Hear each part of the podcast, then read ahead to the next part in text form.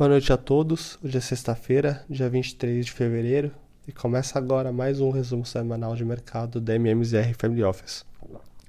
Em semana de feriado nos Estados Unidos, que aconteceu na segunda-feira, o que acabou reduzindo a liquidez nos mercados globais, tivemos encerramento com o S&P em máximas históricas, depois de uma sessão de forte alta ontem, impulsionada pelos papéis das empresas de tecnologia principal índice de ações dos Estados Unidos encerrou a semana em alta de 1,66% aos 5.088 pontos, enquanto o índice Nasdaq subiu 1,4% e fica muito próximo das máximas atingidas em 2021. Entre os principais eventos da semana ficou a divulgação de resultados trimestrais da Nvidia, uma das protagonistas na cadeia de semicondutores globais e uma das ações que mais tem sido importantes para impulsionar a alta do índice amplo, dado o peso e a relevância das ações no mesmo. Além de superar as estimativas dos analistas nas linhas de receita e lucro líquido, a empresa aumentou as estimativas de resultados para o primeiro trimestre do ano, implicando em um crescimento de 9% na comparação trimestral e 233% na comparação anual na linha de receita.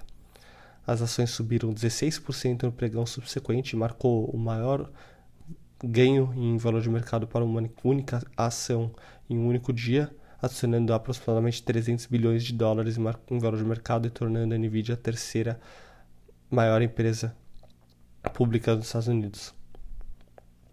Durante a semana tivemos também a divulgação da ata da última reunião do FONC, que ocorreu nos dias 30 e 31 de janeiro, divulgada na quarta-feira ao mercado. A ata reforçou a visão conservadora do Fed, fazendo com que o mercado convergisse para a visão do Banco Central de que haverá menos cortes em 2024, com adiamento no início do período de flexibilização. A maior probabilidade hoje espera um primeiro corte em junho, com três cortes de juros acumulados em 2024, em comparação com 50% de probabilidade para cortes, para início de corte em, em, março em um mês atrás. Em relação aos indicadores econômicos, tivemos a divulgação de seguro-desemprego encerrada na semana passada, mostrou que o mercado de trabalho segue aquecido. Vimos uma redução de 213 mil pedidos na semana anterior para 201 mil pedidos, bem abaixo dos 218 mil pedidos estimado. O número marcou o segundo menor em 16 meses, apenas acima do dado divulgado cinco semanas atrás. A semana também foi marcada pela reabertura do mercado chinês depois do ano novo lunar.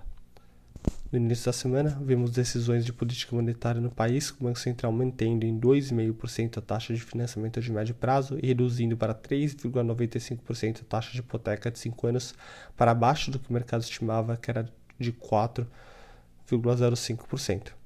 Por outro lado, o Banco Central do país manteve a taxa de empréstimo de um ano em 3,45%, que decepcionou sob expectativas de um maior estímulo monetário. Na zona do euro, tivemos a divulgação dos dados PMI, com índice composto vindo pouco acima do esperado.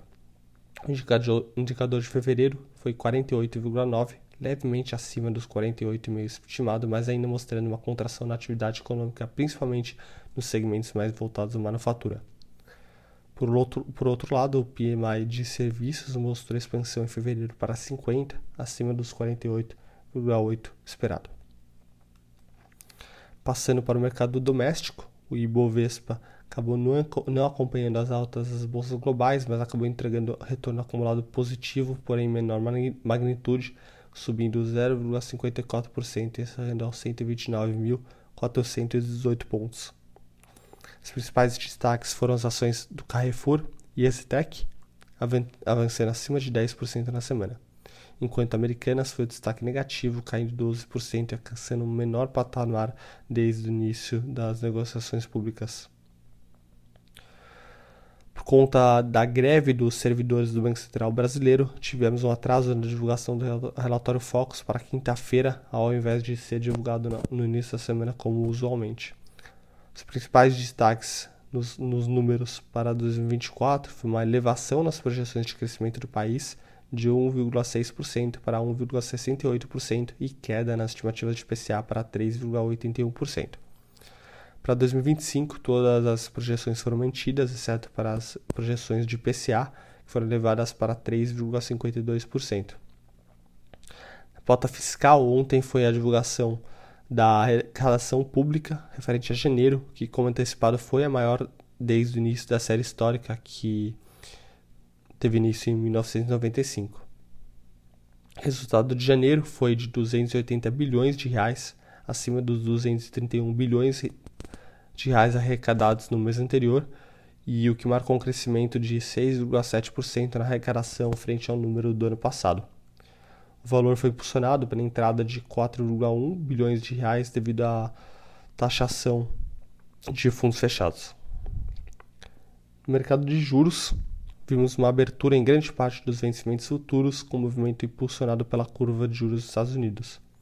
Para vencimento em janeiro de 2028, o DI apresentou alta de 0,1% para 10,29% e para janeiro de 2030, o DI subiu 0,47% para 10,66%. No mercado de câmbio, também por influência dos juros nos Estados Unidos, o dólar encerrou em alta de 0,57% e voltou a atingir os R$ reais. Por fim, no mercado de fundos imobiliários, o IFIX encerrou em alta de 0,39%. Bom, essas foram as notícias da semana. Desejo um ótimo final de semana a todos.